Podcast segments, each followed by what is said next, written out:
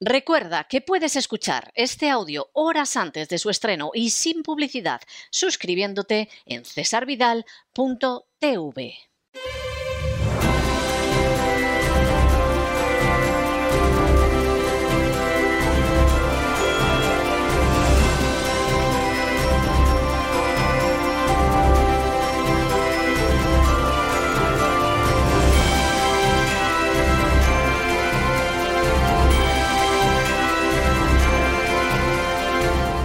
Candilejas, Teatro y Espectáculo con César Vidal.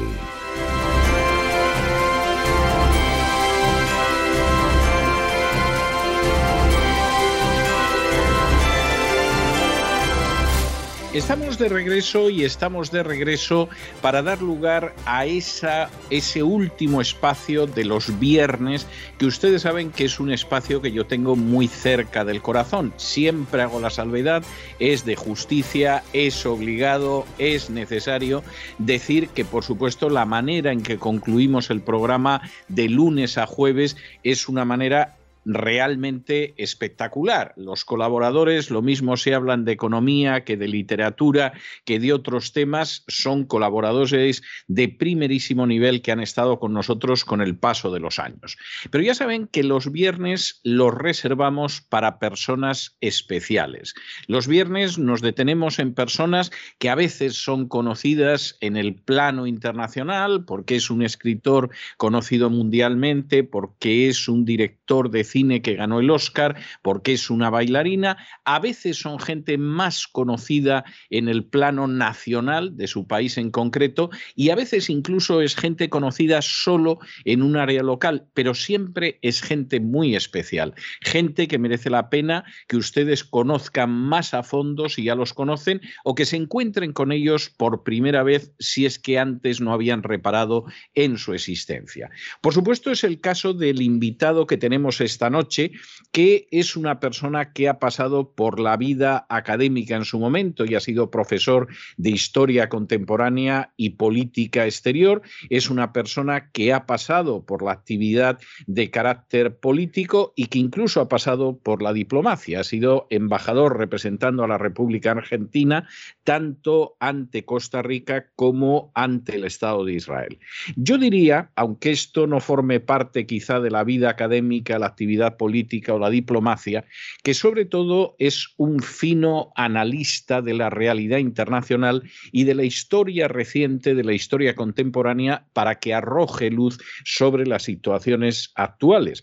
Yo creo que pocos libros conozco mejores sobre la Rusia actual que su libro La Rusia de Putin, que se publicó en el año 2016, y pocos libros, diría yo, que se han publicado en los últimos años arrojando luz para poder comprender la Argentina como su libro La Argentina Pendular. El libro por el que les traemos esta noche es un libro que a mí me ha resultado extraordinario. No puedo decir que me ha, eh, me ha sorprendido gratamente porque no me ha sorprendido que fuera un buen libro, que fuera un libro con un enfoque original y que fuera un libro del que se pueden extraer una serie de lecciones y de conclusiones que seguramente se han pasado por alto durante mucho tiempo. Es un libro que se titula El Perón que no miramos. Su subtítulo es Política, Diplomacia y Economía en tiempos de escasez. 1950-1955 y ha sido publicado por Arete Grupo Editor. Ya les adelanto que es una mirada extraordinaria, original, verdaderamente de las que obliga a reflexionar sobre lo que fue el gobierno del general Pedro. En cualquiera de los casos, Mariano, muy bienvenido, muy buenas noches. Muchas gracias. ¿Cómo están ustedes? Gracias por llamar y por los elogios tan exagerados. No, en absoluto exagerados, más que merecidos. Primera cuestión para situarnos antes de entrar en la materia abordada en este El Perón que no miramos. ¿Cómo y cuándo llega Perón al poder en Argentina? Bueno, Perón llegó al poder en la Argentina como resultado de un gobierno revolucionario que tuvo lugar en junio del 43 y que a lo largo de tres años ese gobierno fue desplegando una serie de políticas en las cuales el entonces coronel Perón fue ascendiendo en el poder a través de un camino que no fue tan sencillo como muchas veces se cree, porque eh, estuvo plagado de internas o de disputas este, intestinas dentro de ese gobierno. Bueno, finalmente, como decíamos, Perón es presidente electo en, febrero de 1946, asume en junio de 1946 y eh, se convierte en, eh, formalmente en el jefe de Estado. Ahora, Perón ya era la figura más importante de eh, la política argentina en el último, en el año anterior, a tal punto que la elección que lo lleva al poder es una elección en la cual prácticamente es un plebiscito en torno a la figura de Perón, en el que aproximadamente la mitad de la sociedad lo acompaña y la otra mitad no, es una elección, es la elección más ajustada que Perón hizo en su vida, aunque por supuesto con un porcentaje superior al 50%. Pero las elecciones posteriores que él realiza en 1951 y 1973 son elecciones de más de 60%. ¿Qué pasa en esos años dorados de, Perón, que de alguna manera es el cimiento sobre el que se sustenta todo el mito, toda la leyenda, toda la admiración, todo el entusiasmo que sigue provocando Perón a día de hoy?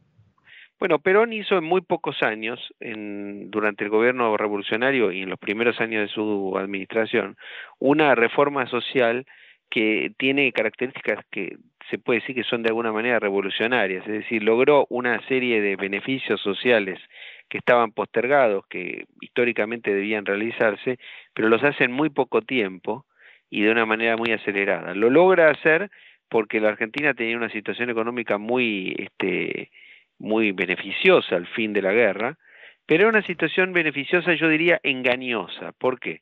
porque eh, lo que ocurría es que la Argentina tenía acumulado un stock de reservas y un stock de, riquezas muy importantes, pero tenía muy complicada su ecuación económica a partir de que su socio más importante en el mundo, que era el Imperio Británico, estaba en una declinación prácticamente irreversible, de modo tal que la Argentina tenía una situación paradojal en la cual era un país aparentemente muy rico, pero que en realidad estaba eh, iniciando un periodo de declinación como consecuencia de esa relación con eh, Gran Bretaña y una relación triangular con los Estados Unidos muy compleja.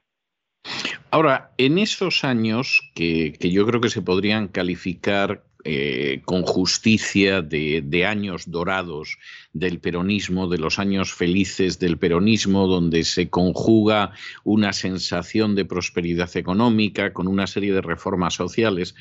Eh, esos años son los que provocan esa frase que usted cita al inicio de su libro, con, yo diría que con bastante eh, certeza, de que en última instancia el peronismo es el recuerdo de un tiempo feliz. Así es, esa frase no me pertenece a mí, es de Raúl Timerman, pero yo la cito. Es, es efectivamente el, recuerdo de un tiempo de, prosperidad y de un tiempo de realizaciones y de justicia social en, los, términos de que la Argentina era un país que había sido muy exitoso en los 60 o 70 años anteriores, pero que tenía obviamente un nivel de desigualdad social importante, como lo tenían la mayoría de los países de la región, no, no vamos a decir que era solamente Argentina. Y esa, esa realidad requería una reforma social indudablemente, que en el caso de la Argentina se tramitó a través del liderazgo extraordinario de la figura de Perón, con la particularidades del caso, que por un lado fueron muy positivas en ese sentido y por otro lado fueron regeneraron una reacción muy importante, por eso el país quedó muy dividido a partir de esa situación política.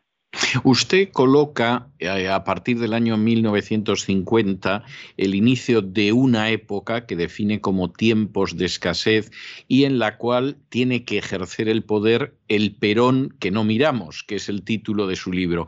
¿Qué pasa en 1950 para que esos años dorados del peronismo, para que esa era feliz, que al final es la sustancia del peronismo, de pronto acabe y se abra una realidad distinta?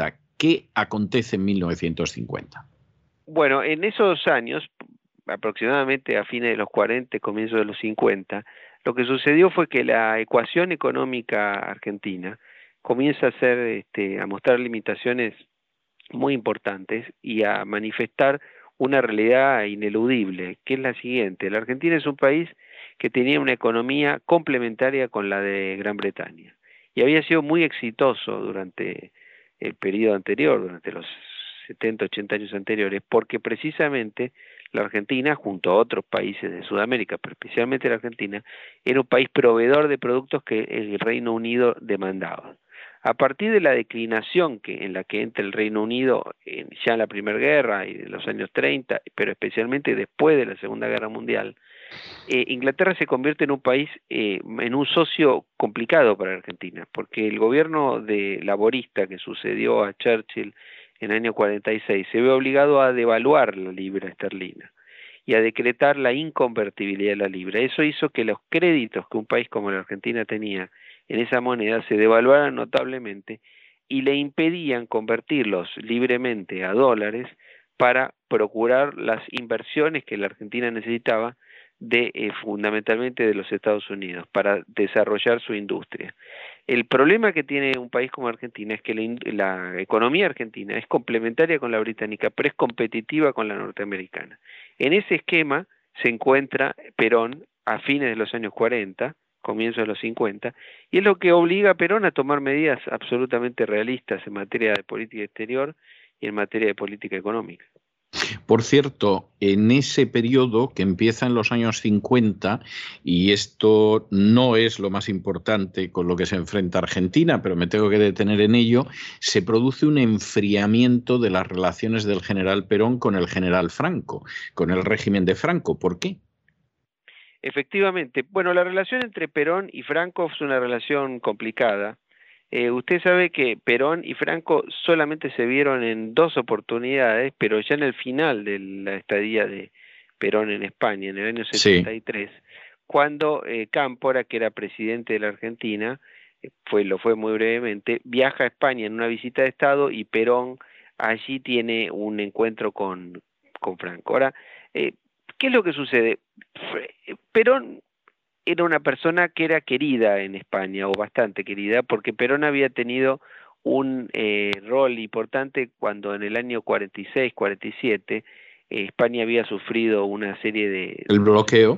el bloqueo y había atravesado un, un invierno muy duro y una serie de, de, dificultades que ustedes conocen mejor que yo, muy, muy difíciles en esos años. Y Perón fue uno de los pocos jefes de Estado que no retiró a su embajador de Madrid y a su vez envió este, productos argentinos. Es cierto, y yo, yo puedo decir que mi abuela eso lo contaba casi como si hubiera conocido al general Perón. Eh, vamos a ver, yo he llegado a conocer hasta inicios de los años 70, o sea, había llovido mucho, pero hasta inicios de los años 70, niños de mi edad, que efectivamente cuando había una referencia argentina siempre recordaban los barcos de trigo que había enviado Argentina y lógicamente lo recordaban no porque lo hubiéramos vivido, sino porque se lo habían escuchado a sus padres o a sus abuelos.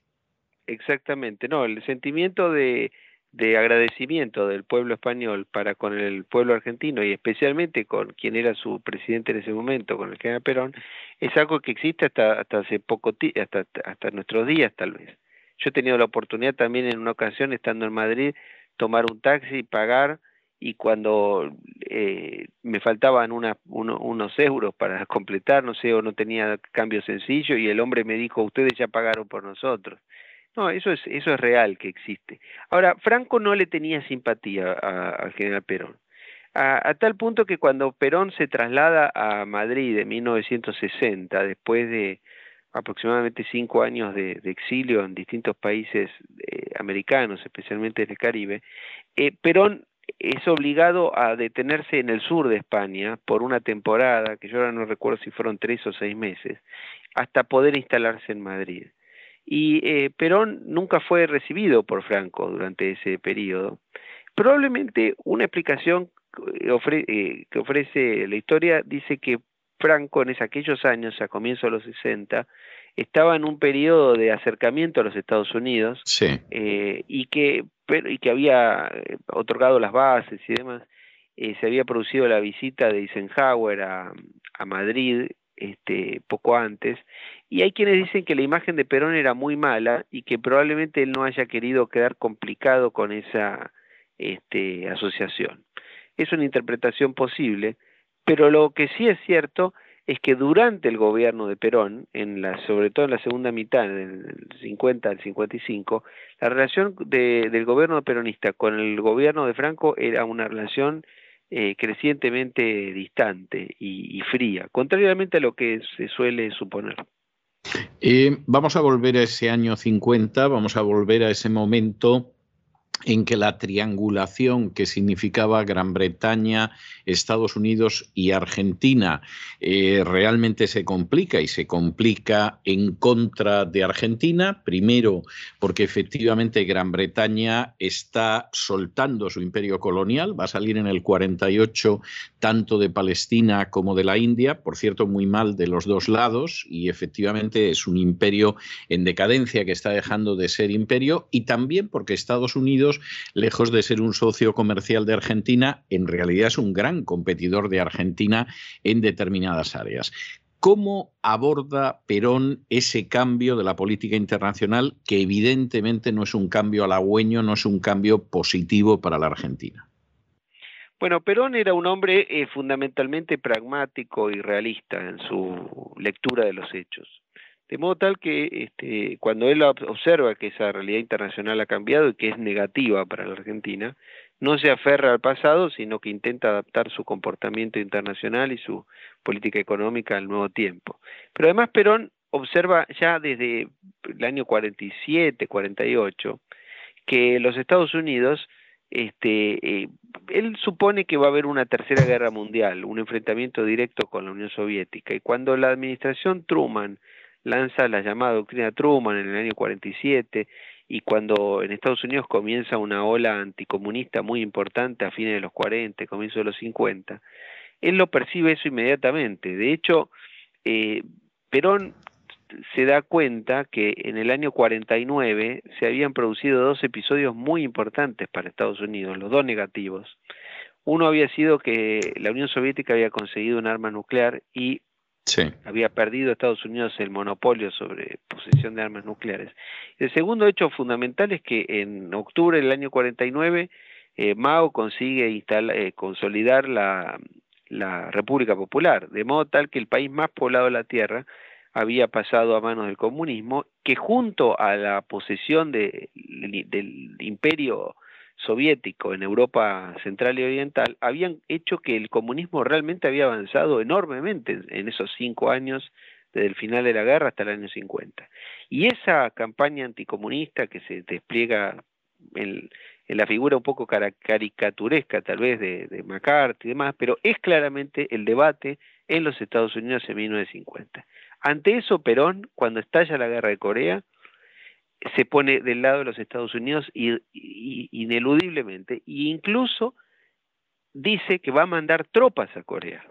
Lo curioso del caso es que finalmente la Argentina no envió tropas a Corea para luchar del lado de los Estados Unidos, por supuesto, por la oposición que surge en el ejército y en la oposición en la Argentina, en el Partido Radical, que era más antinorteamericano que el propio peronismo lo cual no deja de ser bastante curioso. Primera cuestión, por lo tanto, Perón ventea que hay un cambio en la situación internacional, capta el inicio de la Guerra Fría, incluso está convencido de que la Guerra Fría se va a convertir en guerra caliente a no mucho durar.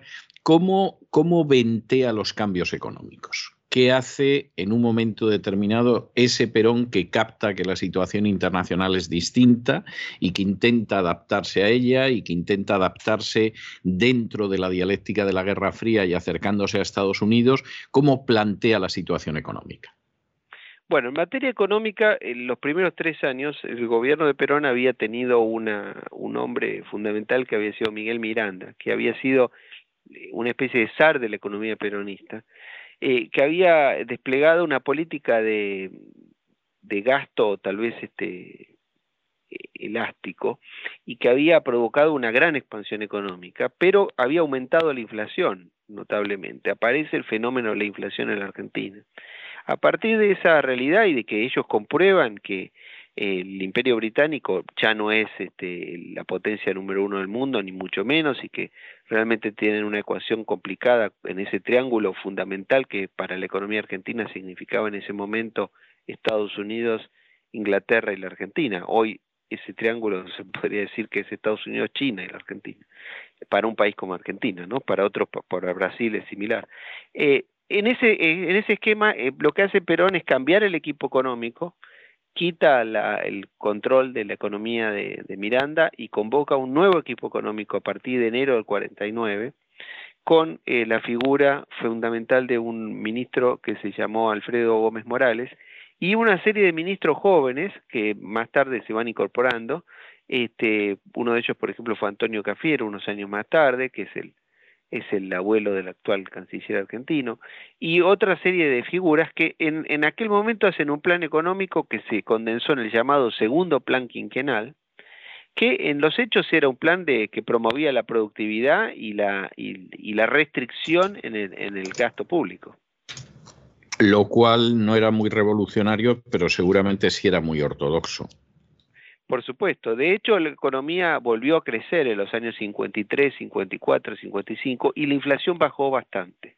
A tal punto que cuando Perón es derrocado en 1955, es probablemente un momento en que la economía estaba creciendo y donde los, la política exterior de Perón era la más cercana a los Estados Unidos vamos a regresar un poco a ese año fatídico, a ese año 50 en que cambian las cosas, es innegable que cambian.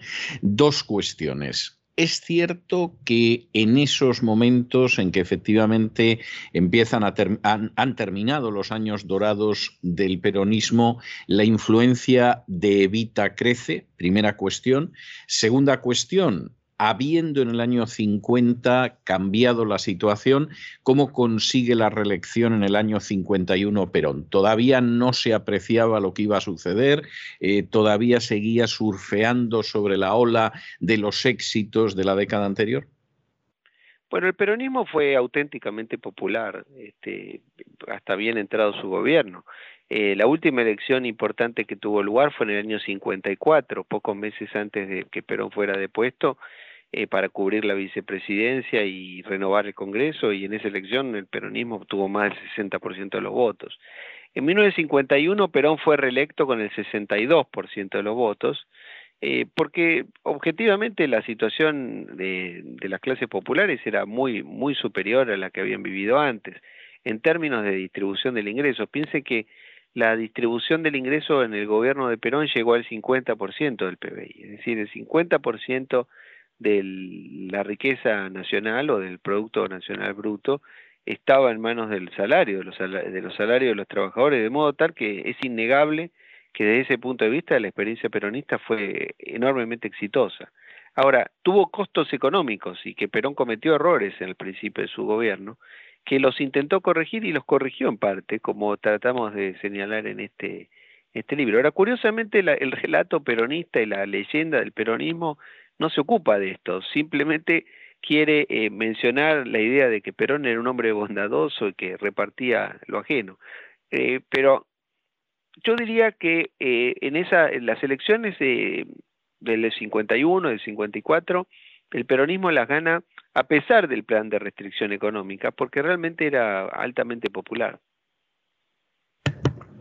Eh, ¿Cómo es el resto de relaciones diplomáticas que desempeña la Argentina, que desarrolla a partir de ese cambio en el año 1950? Por ejemplo, ¿cómo fueron las relaciones con Israel? ¿Cómo fueron las relaciones con la Unión Soviética?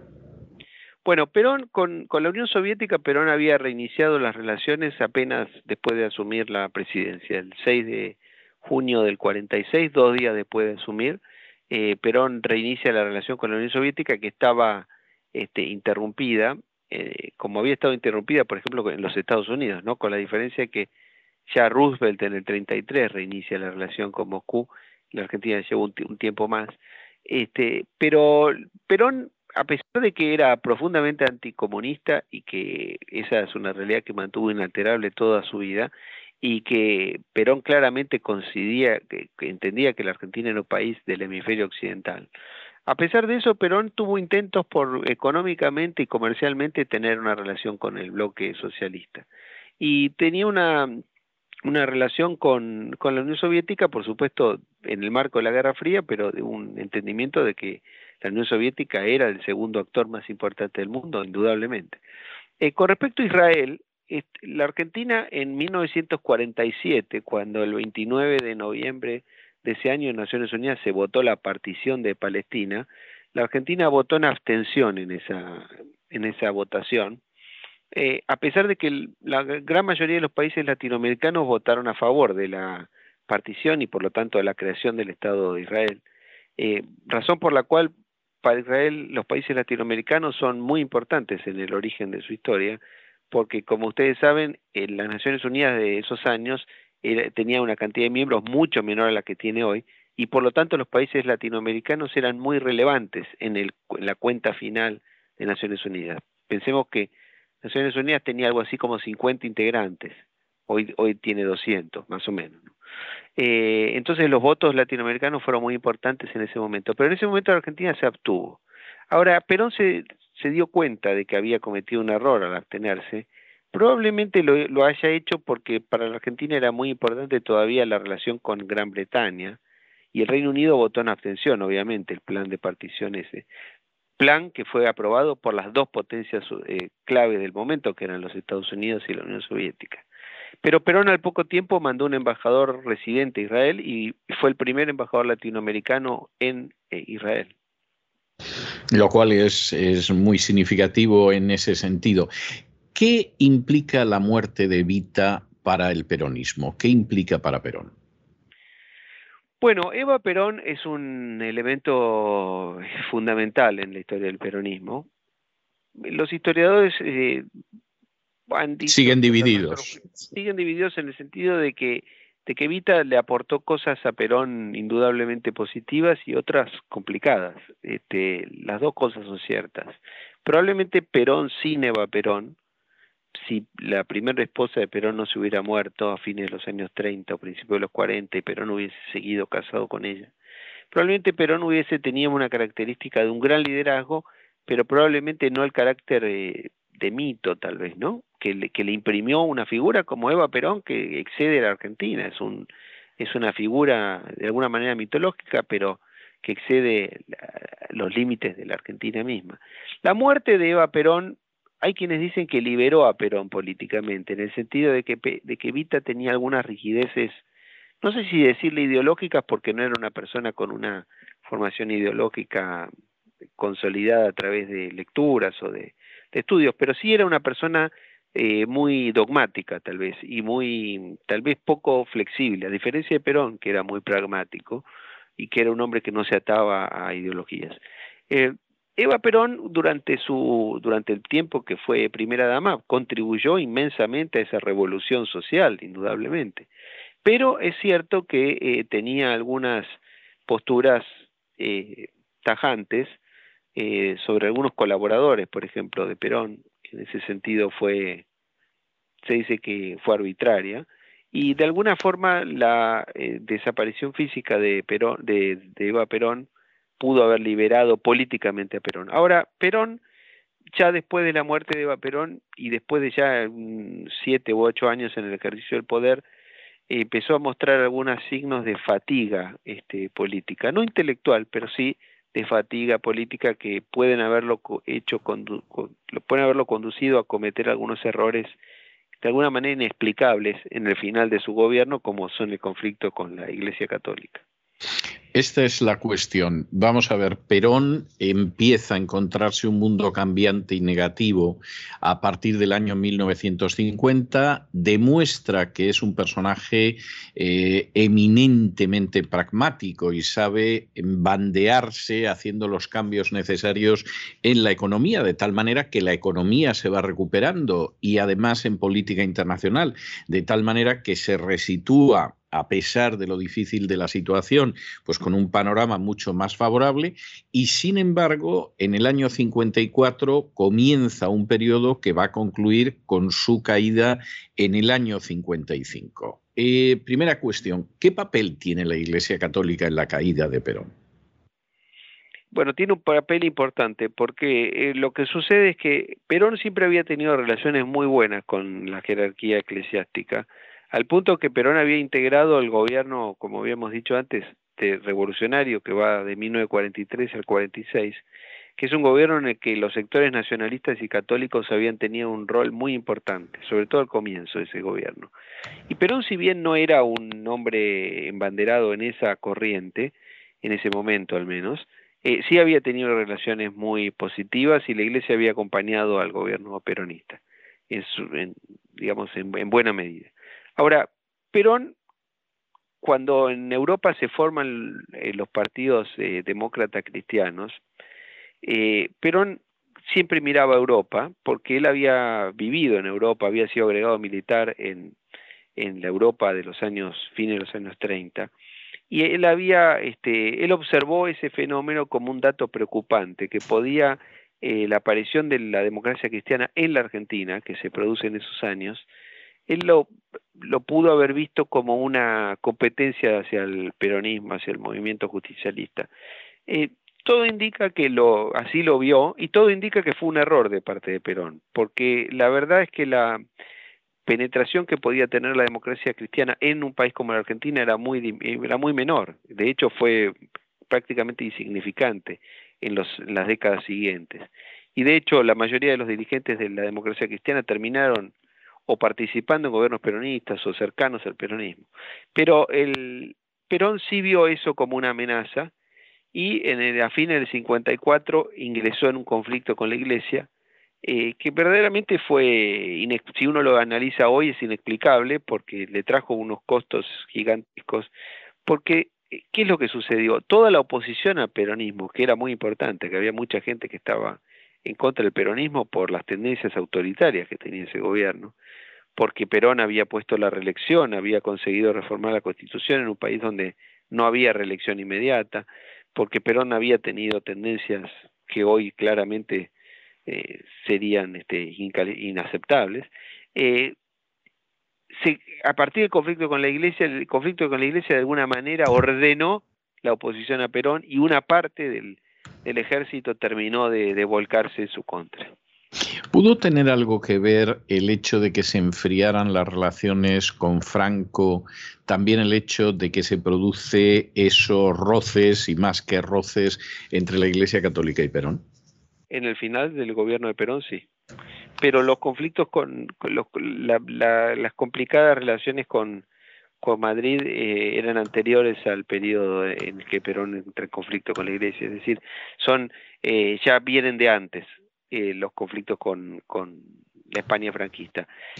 Se profundizan indudablemente con en el final con el conflicto con la Iglesia. ¿Cómo cae Perón? Y quisiera eh, detenerme un poco en esto. Es decir, Perón ha conseguido resituar a Argentina en, el plano internacional, además en un sentido que seguramente no era óptimo, pero implicaba haber remontado la mala situación del año 50. Perón ha conseguido de manera pragmática remontar lo que era una crisis económica que había podido ser mucho peor y realmente lo consigue con el plan quinquenal y con otro tipo de medidas. Eh, Perón sigue siendo un personaje popular. ¿Cómo, a pesar de eso, finalmente el año 55 es el año de su caída? Bueno, lo que sucede es que el gobierno de Perón, para empezar, de alguna manera tenía que terminar.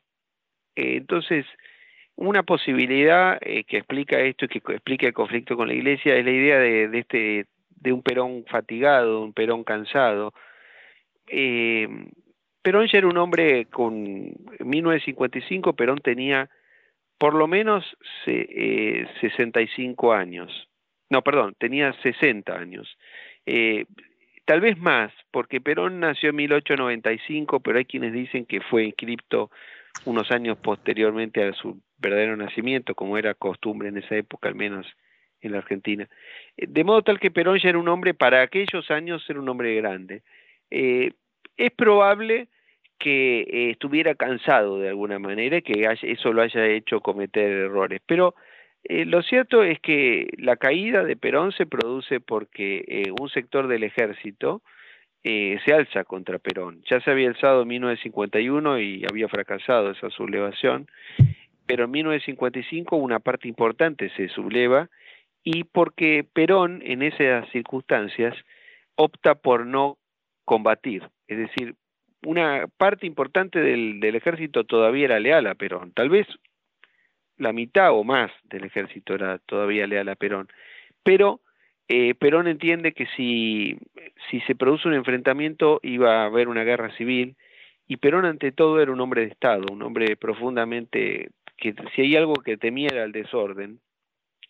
Y esta idea de que Perón estaba cansado y que eh, probablemente haya querido evitar un baño de sangre, como él manifestó, es lo que hace pensar que pudiendo combatir no optó por eso y finalmente entregó el poder y el golpe de Estado, la revolución de septiembre del 55 terminó triunfando porque Perón abandonó la lucha de intentar seguir gobernando. ¿Hasta qué punto los peronistas que hay en Argentina, que Borges decía que eran incorregibles, eso se puede discutir, pero desde luego lo que sí es cierto es que son innumerables, ¿hasta qué punto esos peronistas son conscientes de lo que fue esta etapa de, escasez del 50 al 55, esa etapa del Perón al que no se mira? Relativamente poco conscientes, porque para empezar, la gente eh, que hoy vive en la Argentina, Perón murió hace casi 50 años, ¿no? De modo tal que hay poca gente que, que recuerda que vivió con Perón eh, y casi nadie, muy pocos vivieron bajo el gobierno de Perón, del primer gobierno de Perón, hasta 1955. Usted piense que una persona que hoy tiene 80 años, nació en 1942, eh, tiene que tener 80 años para tener recuerdos vivos de 1955, cuando tenía 12, 13, 14 años. Eh, pero una persona que tiene 70 ya no, no recuerda eso, recuerda la Argentina posterior a la caída de Perón. De modo tal que hay toda una mitología que se ha consolidado, a la que el propio peronismo ha contribuido, porque el propio peronismo cuando cae Perón, e incluso Perón mismo, en los años 50, 60 y comienzos de los 70, él oculta de alguna manera este periodo en el cual tuvo que hacer medidas eh, realistas y acercarse a Estados Unidos, porque probablemente no le era beneficioso desde el punto de vista electoral de mostrarse como un líder cercano a los Estados Unidos. Por el contrario, le, le servía recordar el inicio de su eh, carrera política, en la cual tuvo un enfrentamiento con el embajador norteamericano, en 1945 con el embajador Braden, al punto tal que, eh, como ustedes saben, eh, Braden cometió todas las torpezas que un embajador puede cometer, porque fue enviado para evitar... Sin duda, sin duda, no lo pudo hacer peor, sí. Claro, Braden estuvo de embajador en la Argentina solamente tres meses, pero en esos tres meses consiguió eh, exactamente lo opuesto a lo que se lo, para lo que se lo había enviado, al punto que le regaló a Perón la posibilidad de hacer una campaña eh, extraordinariamente eficaz, que fue decir Braden o Perón. Es decir, la, sola idea de que, eh, de que el embajador norteamericano se puso en contra de la candidatura de Perón hizo que Perón terminara de ganar la elección. Probablemente la hubiera ganado igual porque era un líder muy popular, pero además, por último, lo que no quisiera dejar de mencionar es lo siguiente. En la Argentina, eh, el antinorteamericanismo, que está muy acentuado en la Argentina, es anterior a Perón. Es, un, es algo que viene de la época de los conservadores, del radicalismo, y antes, y de los conservadores que sustituyeron al radicalismo en el año 30, y es muy anterior a Perón, al punto que la Argentina, por ejemplo, en 1942 fue el único país que no adhirió al pedido de solidaridad hemisférica que hizo el gobierno de Roosevelt después del ataque a Pearl Harbor, y eso fue antes de que Perón fuera un actor político, ni siquiera estaba en el gobierno Perón, eso fue antes de la revolución del 4 de junio del 43.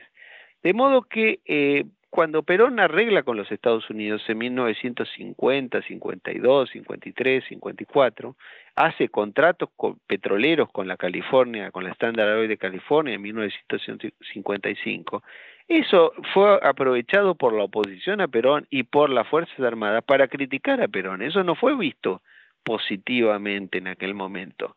No nos olvidemos que cuando cae Perón y viene el gobierno militar que lo sustituye, se decía precisamente petróleo sí, California no, porque y se derogan los contratos petroleros que Perón había hecho con las empresas norteamericanas. Porque la, el antinorteamericanismo estaba muy instalado en la sociedad argentina. Sí, sí, sí, es cierto, es cierto. Bueno, yo creo que podríamos pasar horas. Yo he tenido la experiencia de pasar horas charlando con Mariano Caucino y es, es verdaderamente una experiencia maravillosa y eso que nos hemos centrado en este último libro suyo, que es El Perón que no miramos, política, diplomacia y economía en tiempos de escasez, que ha publicado Arete, grupo editor. Pero bueno, sería, habría sido magnífico poder haber hablado con él acerca de, Rusia, de la última crisis de Kazajistán o de otros lugares del mundo, porque, como señalaba al principio en la presentación, es un más que fino analista de la realidad internacional, no es una persona que siga pautas predeterminadas, que camine sobre prejuicios, sino que por el contrario analiza los hechos y lo suele analizar muy bien. Muchísimas gracias por estar con nosotros, Mariano. Y yo tengo que decir que cuando estas entrevistas, en vez de realizarse como ahora, se realizaban en un estudio y eran cara a cara y en persona, yo tenía la costumbre de que aquellas personas que habían tenido la amabilidad y la gentileza de, de estar con nosotros este tiempo, hemos estado casi una hora charlando acerca de su libro, pues lo que sucedía era que yo les regalaba uno de mis libros, hacía la salvedad de que no estaban obligados a leerlo, pero era un pequeño detalle.